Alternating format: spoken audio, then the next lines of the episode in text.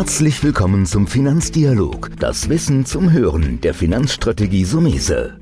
Vermögensaufbau und nachhaltige Strategien zur Geldanlage, das sind unsere Themen. Sie erhalten tiefe Einblicke und wertvolle Insider-Tipps. Schön, dass Sie dabei sind.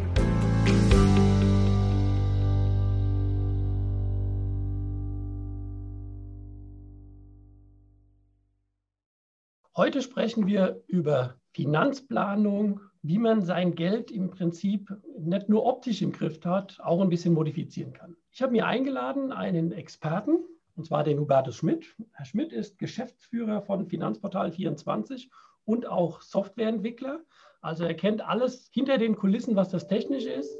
Sie sind aber auch Experte, Herr Schmidt, zu dem Thema natürlich Finanzplanung, weil Ihr Portal ja auch so ausgerichtet ist. Erstmal herzlichen Dank, dass Sie heute sich die Zeit nehmen. Sehr gerne, Herr Sommese.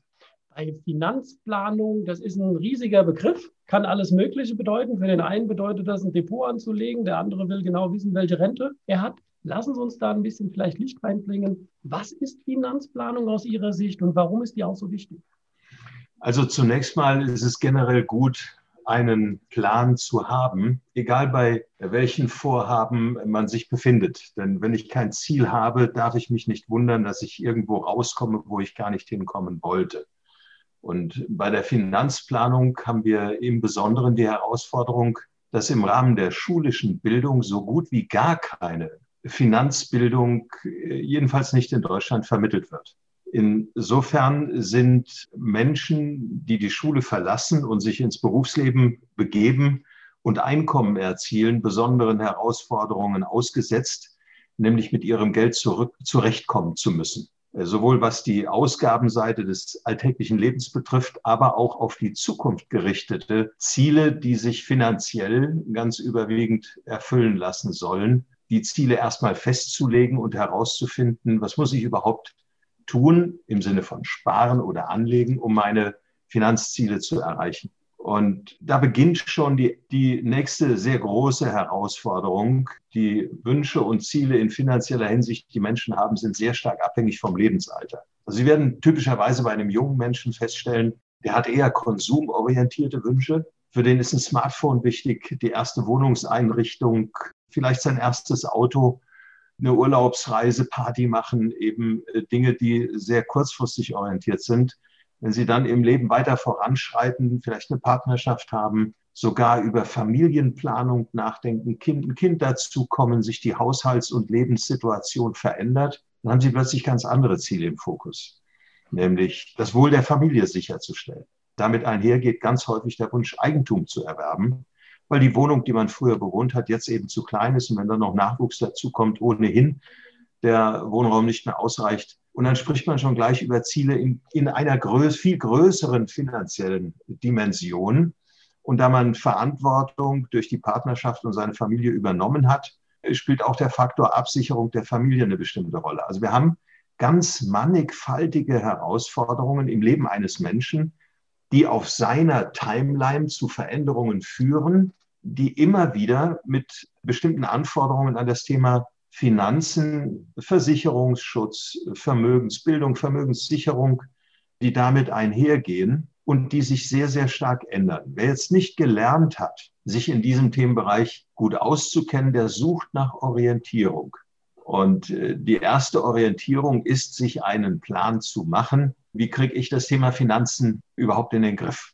Mhm. Ja, das fließt ja so ein bisschen in den zweiten Teil meiner Frage rein, worauf man achten sollte. Meine Erfahrung ist halt auch so, wir sind ja Berater, wir nutzen ja auch Ihre Software, weil als Berater, du kannst einen tollsten Plan haben, gilt ja für uns auch, aber wenn du den technisch nicht umsetzen kannst oder wenn du keine Auswertungen hast, hilft ja auch nicht, mit der Hand und noch Papier zu arbeiten. Das war vor vielen Jahren. Da würde ich eine Frage dazwischen nehmen. Warum gibt es immer noch viele Sparer und Anleger, die eher auf die Excel-Tabelle vertrauen, als eine gute Softwareanwendung. Jetzt mal unabhängig von, von Ihrem oder meinem CRM-Programm. Was glauben Sie, warum immer noch so viele an Excel-Tabellen hängen?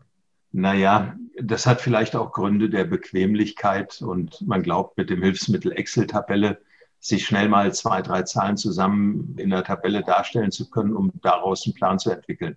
Grundsätzlich ist es erstmal sehr positiv, wenn sich jemand überhaupt mit seinem Thema Geldanlage beschäftigt und das schon in, in gewisser Weise professionalisieren möchte, indem er zu einer bestimmten Software greift. Aber äh, dann stellt man, wenn man das tut, schon sehr schnell fest, dass man mit Herausforderungen konfrontiert ist, die man über eine einfache Excel-Tabelle auch nur rudimentär in den Griff kriegt. Ich gebe mal ein Beispiel. Was jeder noch hinbekommen kann, ist sich aufzuschreiben, wie viel Geld nehme ich denn ein und wie viel Geld gebe ich im Monat aus. Da wird es schon ein bisschen schwieriger. Man müsste ja Belege sammeln, man müsste akribisch in seine Excel-Tabelle auch all diese Daten eingeben. Und die allerwenigsten Menschen sind als Buchhalter geboren, also denen fehlt die genetische Veranlagung, solches zu tun. Da braucht man Menschen, die Spaß dran haben, solche planerischen Themen eben zu machen. Der erste Schritt, den man dann geht, ist, eine Einnahmen-Ausgabenrechnung zu erstellen, um auch mal zu ermitteln, wie viel bleibt denn an Geld überhaupt übrig, was ich mir zurücklegen könnte. Und da sind wir bei einem Thema, bei all denen, die eine solche rudimentäre Planung nicht haben, wird eigentlich am Monatsende nur das gespart, was vom Geld nicht ausgegeben wurde, was also übrig geblieben ist. Da erfüllt Sparen nicht den zielorientierten Zweck, auf eine Investition hin Geld zu sammeln, sondern es ist eher das Phänomen zu beobachten, was ich ausgegeben habe. Das könnte ich ja zurücklegen, es sei denn, ich habe eine neue Idee im nächsten Monat und gebe es halt dafür aus. Also die meisten, die gar keinen Plan haben, stellen den überwiegenden Teil ihrer Einkünfte dem Konsum zur Verfügung. Und das, ist ein grundsätzlicher Fehler, der sich dann noch verstärkt, wenn Sie heute mal überlegen, dass Sie konsumorientierte Ausgaben auch noch finanzieren können. Nehmen wir ein simples Beispiel, den jährlichen Urlaub. Da möchte jemand gerne mal nach Griechenland fliegen, in die Türkei fliegen oder vielleicht plant eine Fernreise zu machen und hat eben diese ein, zwei, drei 1000 Euro nicht zur Verfügung. Der geht ins Reisebüro und dort können Sie diesen, diese Reise finanzieren. Das ist unglaublich. Sie können die Reise dann antreten und zahlen in Raten ab und stellen dann im nächsten Jahr fest, wenn Sie wieder Lust auf eine Reise haben, ja, Moment mal, da läuft ja noch die Rückzahlung von der alten Reise. Also wir kommen über das Phänomen der Absatzfinanzierung sehr schnell in den Bereich, dass ich gar nicht mehr mit eigenem Geld meine Aufwendungen aus dem Lebens, zum Lebensunterhalt bestreite, sondern mir sogar noch von außen Geld hinzunehme, um mir einen gewissen kleinen, begrenzten Luxus im Rahmen meiner Möglichkeit zu erfüllen. Nehmen Sie Einkäufe im, im Elektronikbereich. Wenn Sie einen neuen Flatscreen brauchen und gehen nach den üblichen Anbietern und man kauft sich dort etwas, dann kriegen Sie heute diese Gerätschaften auf Raten.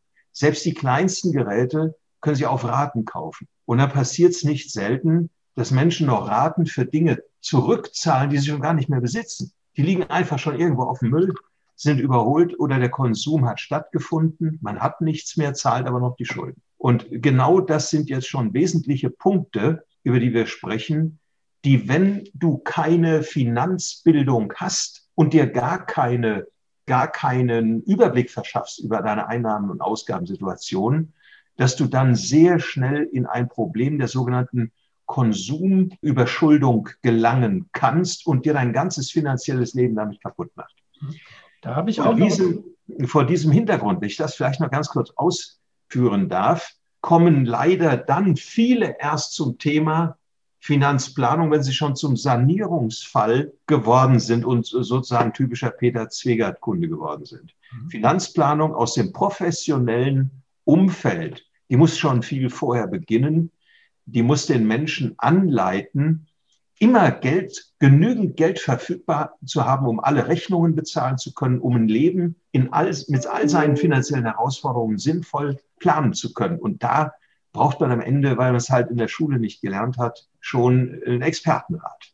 Da wollte ich Sie nicht unterbrechen, aber wir sind zwei also Dinge richtig nochmal ins Ohr gekommen. Das eine, wie Sie so erzählt haben, habe ich gedacht, so dieses, was du in amerikanischen Filmen kennst, zahle das mit der einen Kreditkarte und wenn die dann ausgeht, nehme ich die andere Kreditkarte. Aber ich muss Ihnen sagen, aus meiner Praxis, es ist ja noch schlimmer. Ich hatte mal einen Neukunden hier und erhalte mich mit dem, der hatte Geld. Aber der hat dann immer diese Geräte hier, Mediamarkt, Laptop, null Zins gekauft. Dann habe ich gesagt, sagen Sie mal, warum machen Sie das? Wieso zahlen Sie überraten? Sie können es doch bar zahlen. Ah ja, das ist so bequem und das Geld habe ich ja eigentlich. Bis ich ihm dann klar gemacht habe, dass das jedes Mal doch ein Kredit ist und in seiner Schufa zu einer Kreditinformation führt. Und ich ihm die Augen geöffnet habe und habe gesagt, hier, pass mal auf. Jetzt hast du fünf Kredite in deiner Schufa drin. Und wenn du morgen mal eine Bankfinanzierung machen willst, was macht die Bank? Die guckt in die Schufa und denkt, wieso hatten der immer so Kleinstkredite? Also eigentlich eine gute Bonität, der war sogar ein Tick Vermögen, der hatte schon Geld, hat sich aber aufs Glatteis führen kann. Und das ist vielleicht mein Appell, den ich den Hörer gerade noch zuwerfen wollte, weil sie das so super erkannt haben, diese Konsumfalle zu laufen. Selbst das, der vermeintlich Schlaue macht seinen Kreditscore sich kaputt und kriegt vielleicht bei der Baufinanzierung einen schlechteren Zins, weil er da fünf äh, Laptops drin hat, obwohl er das Geld hat. Also sind, sind Kuriositäten. Deswegen war es mir heute auch mal wichtig, dieses Thema Finanzplanung zu beleuchten. Sie haben es ja schon gut gesagt. Vielleicht noch mal so ein bisschen zusammengefasst. Also früh anfangen, Bildung. Ich glaube, das Elternhaus spielt eine große Rolle, wenn die Eltern ein bisschen vorleben schon, was es bedeutet. Aber auch diese Systematisierung, die Sie so angedeutet haben. Wie könnte man zusammenfassen, worauf muss ich jetzt achten, wenn ich mit einer Finanzplanung gehen will? Also Excel hilft mir ja auch nicht, wenn ich jetzt meine Steuer im Alter ausrechnen will, wenn man so tiefer in ein Finanzportal rein. Und die Erkenntnis, die ich habe, der zweiten Teil meiner Frage, also A, worauf soll man achten? Und B, habe ich festgestellt, dass doch auch erst der Mandant ab 50 klar wird, jetzt muss ich was tun, weil die Rente ist ja nicht mehr so weit. Und ich glaube, Sie haben recht, man muss ja mit 30 anfangen. Ja, Sie haben es genau äh, richtig ausgedrückt. Das ist eine Beobachtung, die man gemeinhin hat. Menschen kommen leider immer erst ins Handeln, wenn es eng wird. Und der 50-Jährige steuert ja sozusagen im Endspurt auf seinen äh, Ruhestand zu. Da muss er sich zwangsläufig orientieren, denn wenn Arbeitseinkommen aus der Erwerbstätigkeit wegfällt und nur noch Rente übrig bleibt, da gibt es nur zwei Möglichkeiten. Du musst dich einschränken, erheblichst einschränken, oder du hast vorgesorgt oder schaffst es wirklich, dann aber mit gewaltigem Aufwand den fehlenden Faktor Zeit durch die Kürze der Dauer bis zum Ruhestandsbeginn äh, eben noch auszugleichen und, und Kapital und Vermögen aufzubauen. Insofern ist meine Empfehlung, jetzt mal unabhängig davon, welchem, in welchem Alter man sich befindet, zunächst erstmal ist wichtig, zu, zu schauen, wie viel nehme ich ein, wie viel kostet mein Leben, dass ich gut mit meinen Einnahmen zurechtkomme und schon Rücklagen bilden kann. Und bitte nicht am Ende des Monats von dem, was übrig bleibt, sondern gleich am Anfang des Monats schon eine bestimmte Sparquote festlegen, die von diesem Konto auf ein anderes Konto umgebucht wird, damit ich dieses Geld zum Ausgeben nicht mehr zur Verfügung habe, sondern auf einem anderen Kapitalansparkonto eben vorhalten kann. Das ist Punkt eins. Punkt zwei, ich brauche eine Orientierung, welche Punkte in meinem Leben werden erhebliches Geld kosten. Wir sprachen eingänglich von dem Immobilienerwerb. Sie können sich ja sehr genau ausrechnen, über eine Software natürlich, wie viel werden Sie bis zum Ruhestandsbeginn noch an Miete bezahlen, wenn Sie in einer gemieteten Wohnung leben. Mit Mietsteigerungen und so weiter kommen gigantische Summen zustande. Und da könnte man sich andererseits die Frage auch stellen, wenn ich diese Miete plus ein paar Euro on top investiere, wie viel Immobilie kann ich mir dafür leisten, die im Alter schuldenfrei ist, also abbezahlt ist, hingegen ja die Alternative der Miete auch im Rentenalter weiterlaufen würde und meine Ausgabensituation belastet. Das sind Dinge, die kriege ich in den Griff, wenn ich mir eine Idee entwickle und einen Plan dazu anlege. Dann muss ich natürlich verschiedene Dinge beachten. Also völlig klar, wer mehr ausgibt, als er einnimmt, geht irgendwann kaputt. Ich brauche eine ordentliche Sparquote und sollte dann mein Geld verteilen. Es rennen immer unglaublich viele Experten durch die, durch die Gegend, die sagen, ich, ich habe die allerbeste aller Anlagen für dich. Das ist im Grunde Bullshit. Die beste Anlage ist ja die, die kein Risiko hat und den höchsten Ertrag bringt. Ja, das ist reine Theorie. Minimal- und Maximalprinzip, wissen wir alle, schließen sich aus. Du musst eine Größe fertig machen, äh, festmachen. Und da mal ein Tipp. Dauerhaft können wir rechnen mit zweieinhalb bis drei Prozent Teuerung. Das bedeutet, dass auf 30 Jahre gerechnet bei drei Prozent die Kaufkraft des Geldes von heute 1000 Euro auf etwa 400 Euro sinkt. Also ich werde mir dann nur noch das für 1000 Euro leisten können, was ich heute für 400 Euro bekomme. Der Verlust ist gigantisch. Also ich muss über meine Geldanlage den Kaufkraftverlust zweieinhalb, drei Prozent muss ich einfach ausgleichen können. Nun leben wir in einem Land, wo die Steuer eben für jeden Pflicht ist. Das heißt, du musst bei der Geldanlage auch das Thema Steuern beleuchten. Rechnest du mit der Abgeltungssteuer oder Kapitalertragssteuer mit einem Viertel, dann hast du nochmal ein Prozent an Steuern dazu. Das heißt, deine Geldanlage muss per se schon mal eine Rendite von vier Prozent bringen, um Teuerung und Steuer auszugleichen, um wenigstens deinen Kapitalerhalt real sicherzustellen. So. Und das heute zu kriegen im Bereich des risikolosen Zinses ist unmöglich. Wir sind bei der Niedrigzinsphase und nicht nur der Niedrigzinsphase. Der Habenzins wurde sozusagen abgeschafft. Sparer werden das in diesem Jahr erstmalig auf dem Sparbuch dokumentiert bekommen von ihrem Institut. Ab einer gewissen Größe des Sparguthabens wird das sogenannte Verwahrentgelt als Minusposition abgebucht. Das gab es noch nie, ist ein Novum. Man sieht, man wird durch das Sparen eigentlich ärmer, wenn man es auf dem Sparbuch hat. Dann stellt sich man doch dann bitte die Frage, ja, wo soll ich denn mein Geld anlegen? Und das ist typischerweise eine Expertenfrage. Wenn Sie einen fragen, der nur Versicherungen verkauft, der würde Ihnen sagen, ja, das ist die Versicherung. Wenn Sie jemanden fragen, der nur Immobilien vermittelt, der sagt, ja, unbedingt die Immobilie kaufen. Fragen Sie jetzt einen Dritten, der, sagen wir mal, sehr sicherheitsorientiert ist, der wird sagen, du brauchst unbedingt Anleihen, festverzinsliche Anleihen, da kannst du nichts verlieren. Nein, jede Anlage und Sparform hat ein potenzielles Risiko. Nehmen Sie festverzinsliche Anlagen, da haben Sie das Ausfallrisiko des Schuldners und das permanente Risiko der Inflation und der Teuerung. Nehmen Sie Immobilien. Sie haben das Risiko bei einer vermieteten Immobilie, dass der Mieter ausfällt und Sie keine Miete bekommen dass im Umfeld der Immobilie irgendetwas passiert, was die Lage verschlechtert, der Wert geringer wird, dass sie schlechte Bausubstanz haben, also substanzielles Risiko. Oder nehmen Sie Aktien. Bei Aktien haben Sie natürlich das Risiko, dass die Kurse schwanken. Wir wissen, dass sie tendenziell steigen über viele, viele Jahre betrachtet, aber kurzfristig haben Sie auch Schwankungen drin, genauso wie bei Edelmetallen. Also bleibe ich bei einem sehr simplen Rat den mir die Großmutter schon gegeben hat, kennen Sie alle. Bitte lege nicht alle Eier in einen Korb. So, aber was machst du denn wirklich richtig? Das darf ich dir sagen.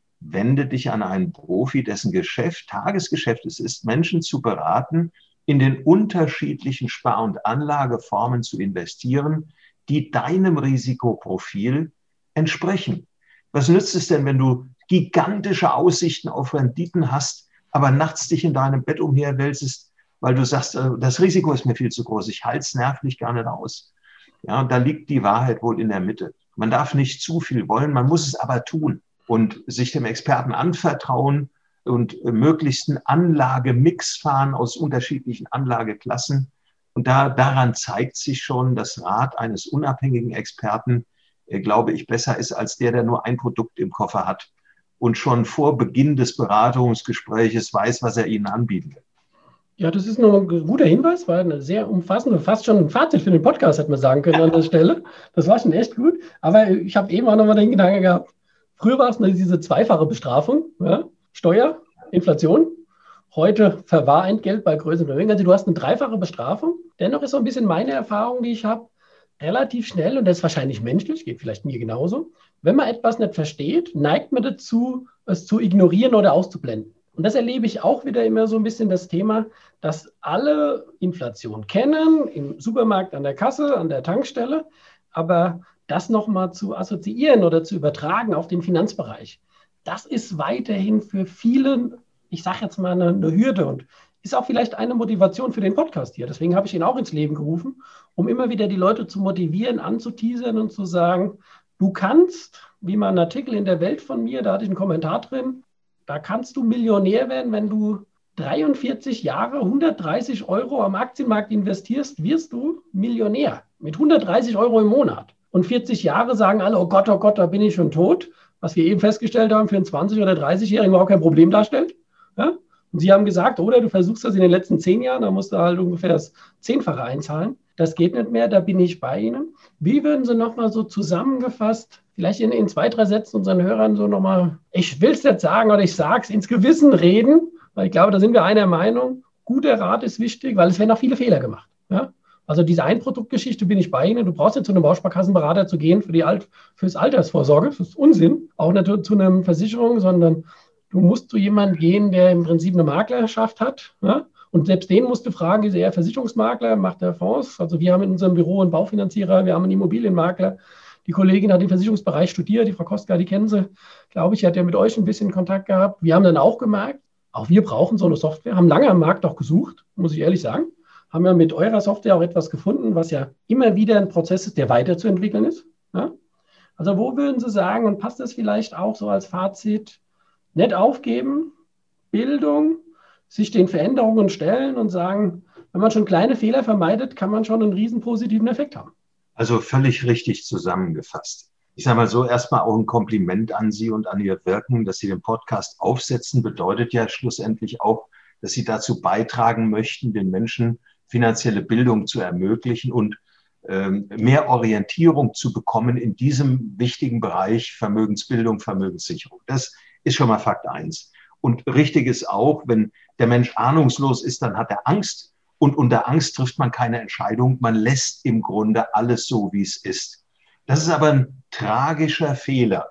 Du kannst den Faktor Zeit über den Zinseszinseffekt nur noch aufholen, wenn du mehr investierst. Also früh anfangen zu sparen und beim Sparziel bleiben, nicht das, was man spart, auch wieder ausgeben, sondern wirklich zurücklegen. Das ist das Entscheidende. Und viele sollten sich einfach auch bewusst machen, je nachdem, worein sie investieren. Das Geld ist ja nicht weg, sondern es ist auf einem anderen Konto, das dir zu einer anderen Zeit wieder Zugriff ermöglicht, Liquidität gibt und dergleichen. Also ganz entscheidend ist überhaupt mit dem Sparprozess anzufangen und bitte nicht zu unterschätzen, wie komplex dieses Thema nach hinten raus ist. Man muss wirklich auch Geld zurücklegen, um über vernünftige Summen zu Zeitpunkten XYZ auch verfügen zu können. Der größte Fehler, den jemand machen kann, ist der, nichts zu tun. Das muss man äh, im Endeffekt erkennen. Und es gilt für die Privatkunden natürlich auch herauszufinden, wem kann ich vertrauen. Vertrauen ist ursächlich wichtig, ist die Basis für unser Zusammenleben als Menschen, ist die Basis für eine gute geschäftliche Verbindung.